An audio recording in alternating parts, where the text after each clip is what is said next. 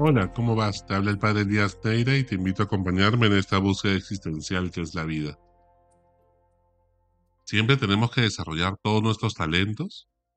Tienes que encontrar tu elemento, lo que tú eres bueno, lo que te gusta hacer, lo que te apasiona, y dedicar tu vida solamente a desarrollar ese solo aspecto de tu vida. Se trata de que encuentres el cruce de tu Ikigai, y de que realmente veas que eres bueno, en qué eres talentoso, qué te gusta y por lo tanto, pues eso te va a dar autorreferencialidad, todo el mundo te va a reconocer por ello y vas a poder desarrollar las cosas que son tu talento y tus cualidades personales. Se trata de brillar en la vida, se trata realmente de iluminar a los demás. Se trata solamente de buscar desarrollar tu talento o se trata realmente de ponerlo al servicio de los demás? En el fondo, en la vida, todos tenemos una misión, un llamado, una vocación, a la cual Dios nos invita y todos somos convocados. Unos a ser arqueros, otros a ser defensas, otros a ser delanteros. Lo cierto está en que la medida que uno pueda cumplir esa misión en la vida, será plenamente feliz y ayudará a construir un mundo mejor. Siempre el propósito tiene que ser trascendente, para ponerse al servicio de los demás y no solamente quedarse en una autorreferencialidad, en yo meditar para sentir calma, sentir paz, evitar mi estrés.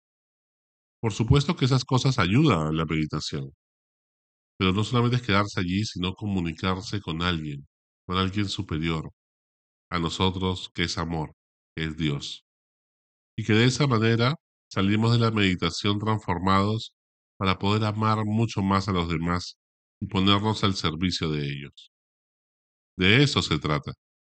Y entonces, lo que nos encontramos muchas veces es que tratamos de desarrollarlo solamente para nosotros.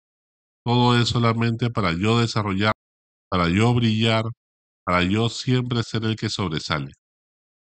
Y no se trata de eso. Todos tenemos aspectos de nuestra vida en los cuales no somos muy talentosos. De repente, en mi caso, por ejemplo, yo no soy muy bueno en música. No tengo mucho ritmo y no sé cantar mucho, ni tocar muchos instrumentos, ni nada por el estilo. Quizá me puedo contentar con el triangulito. Pero lo cierto está en que a partir de mucha práctica logré tocar algo de guitarra. No toco como otros sacerdotes que tocan muy bien y cantan muy bien, pero me defiendo al quito para las cosas básicas en algunos momentos de emergencia, en los cuales no ha habido otro que toque guitarra, en la misa, o de repente entonar algún cántico. Pues es verdad, me costó mucho más esfuerzo que otros que tienen talento para ello, pero solamente me voy a basar o voy a desarrollar lo que yo soy bueno, sería un orgulloso insoportable. Si solamente yo me pongo a trabajar y desarrollar mis talentos, entonces me vuelvo una persona muy vanidosa, muy orgullosa, que me creo superior a los demás, porque solamente valoro lo que yo soy bueno. En vez de entrar por el camino de la humildad, y entrar por ese camino pues implica esforzarse, dedicarse a cosas que a veces no somos tan buenos, que sabemos que nos va a costar mucho más que a otros, pero que en ese sentido nos abre a la humildad, a sentirnos vulnerables, a saber que tengo que esforzarme más y que hay otros mejores que yo. Ese es un gran aprendizaje, es aprender a asimilar la frustración, a pesar de fracasar muchas veces, volverse a levantar y seguir intentándolo. Y ese aprendizaje para la vida nadie te lo quita. Eso es un aprendizaje vital para los otros aspectos de nuestra vida y que desarrollaremos seguro mucho más nuestros talentos. En el Evangelio de hoy, Jesús nos cuenta la parábola de los talentos en los cuales un rey, antes de irse, le encarga diez talentos a uno de sus mejores eh, pues trabajadores, a otro le encarga cinco, a otro le encarga solamente uno, cada uno según sus cualidades. Pero sin embargo nos encontramos con que el que había recibido diez lo multiplica y logra tener 10 más, o sea, 20. talentos.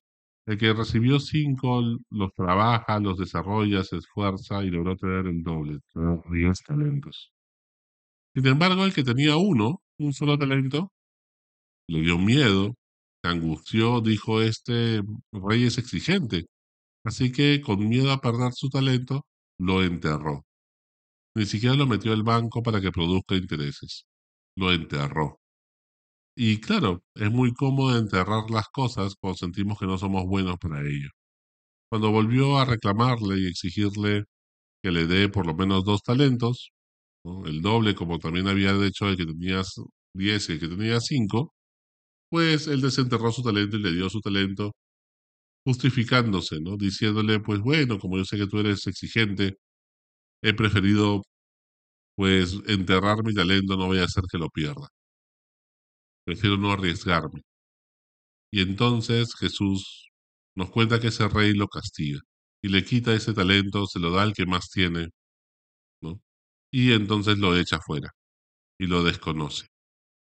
Nos puede parecer un poco injusto porque el que tenía menos es que al final le quitan hasta el talento que tenía. Y es que muchas veces nos pasa que solamente nos fijamos en querer desarrollar lo que somos buenos y lo que nos gusta. Y eso nos lleva a ser muy autorreferenciales, muy narcisistas, muy egocéntricos, muy vanidosos. En vez cuando trabajamos para tener una formación integral, las cosas que también nos cuestan en la vida, pues entonces aprendemos a ir por el camino de la humildad. Todos necesitamos una base fundamental de desarrollo integral, ¿no? En los cuales, pues en este desarrollo integral, pues todos tengamos lo básico en todos los aspectos. Quizá yo no soy bueno para cuidar mi salud y para el deporte, pero algo de deporte es necesario para una salud integral. Quizá de repente, pues yo no soy bueno en música, pero saber un poco de arte y de música, acaso no te enaltece y te enriquece como ser humano.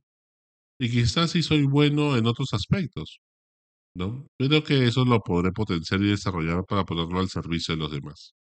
Pero usualmente las cosas y aspectos de nuestra vida que tenemos un solo talento, lo que hacemos es comenzar a evadir la tensión, la exigencia, ¿no? de lo que implicaría esforzarse para desarrollar ese único talento. ¿En qué aspectos de mi vida estoy enterrando el único talento que tengo? ¿En qué situaciones de la vida no me estoy esforzando, sino que estoy evadiendo esa tensión? Y a veces esas evasiones pueden ser la victimización. Ah, claro, como he recibido un solo talento, pues me victimizo. Si yo hubiera recibido 10, entonces sí, la cosa sería diferente.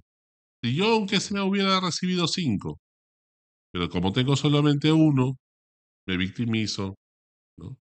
Y en vez de ser protagonistas de la vida, lo que hacemos es vivir victimizándonos, llorando nuestra desgracia, comparándonos con los demás que tienen más talentos en ese aspecto de nuestra vida. Por otro lado, a veces nos subestimamos. No es que yo tengo solamente un talento, mejor que lo haga otra persona que sea mejor que yo. Recuerda que Moisés era tartamudo y Dios le pide ir a hablar con el faraón para mostrar en su debilidad y fragilidad, mostrar la fuerza y la potencia de Dios. Y en vez de estarnos subestimando, tenemos que ver cómo podemos poner todos nuestros talentos, hasta las cosas pequeñas y sencillas, para ponerlo al servicio de los demás y cumplir la misión que Dios nos ha encomendado. De nada sirve vivir comparándonos con los demás, porque todos tenemos una misión diferente. No te quepa duda que Dios te va a dar lo necesario, los talentos necesarios, cualidades, intereses necesarios para que tú puedas cumplir tu misión en la vida. Otras veces nos justificamos y entonces decimos mil argumentos razonables para demostrar y explicar ¿Por qué no nos debimos haber esforzado en esto que nos costaba tanto? Otras veces lo que hacemos es generalizar para evadir esa tensión. Y entonces comenzamos a decirnos, es que todos han recibido más que yo, más talentos. Es que nunca Dios ha querido darme mucho. Es que siempre, ¿no? Yo soy el último, la última chupada del mango, la última rueda del coche es que nunca me escuchan ni me han querido ayudar. Y así, de esa manera, buscamos generalizar. con palabras muy peligrosas como todos, nunca, siempre, nadie. Otras veces lo que hacemos es procrastinar. Y cuando procrastinamos, lo que hacemos es patear lo que tenemos que hacer para el final. Lo que no nos gusta, lo que tenemos poco talento y lo que somos poco aplaudidos, pues entonces lo pateamos para el final. Lo dejamos a último momento. Hacemos todas las tareas menos matemáticas porque no nos gustan las matemáticas y lo dejamos para el final cuando ya nos faltan fuerzas y nos da sueño. Pues eso nos pasa muchas veces. Y pues lo peor que podemos hacer a nivel espiritual es dejar de vivir en el presente, pateando para después y para mañana lo que no nos atrevimos a hacer hoy. Y por último, muchas veces minimizamos las cosas. No, no es para tanto, qué exagerados. Pero si todo el mundo lo hace, ¿no? Pero si nadie se esfuerza. Y así de esa manera evitamos la tensión que nos mueve a convertirnos de corazón. Perdemos grandes oportunidades de cambio en nuestra vida, de transformar nuestro corazón, de convertirnos alma, corazón y vida para ser más parecidos a Jesús. Hoy día Dios te invita a ser coprotagonista de tu vida. Y junto con Dios realmente tomes el timón, te hagas cargo de ese talento que quizás hasta ahora tenemos enterrado y que realmente lo pongamos al servicio de los demás. Dios jamás te va a pedir un imposible. Dios no te va a pedir que si tienes un talento en este aspecto de tu vida, le des 40. Te va a pedir quizá que le des dos. Lo cierto está que no podemos seguir enterrando nuestros talentos, siendo espectadores de la vida, de los demás, en las redes sociales, en vez de realmente ser protagonistas de nuestra propia existencia, de cumplir con nuestro llamado, nuestra misión en la vida, y que de esa manera podamos construir un mundo mejor. Dios no te pide nada que con su ayuda no puedas desarrollar. Hasta la próxima. Sigue buscando que Él te encontrará.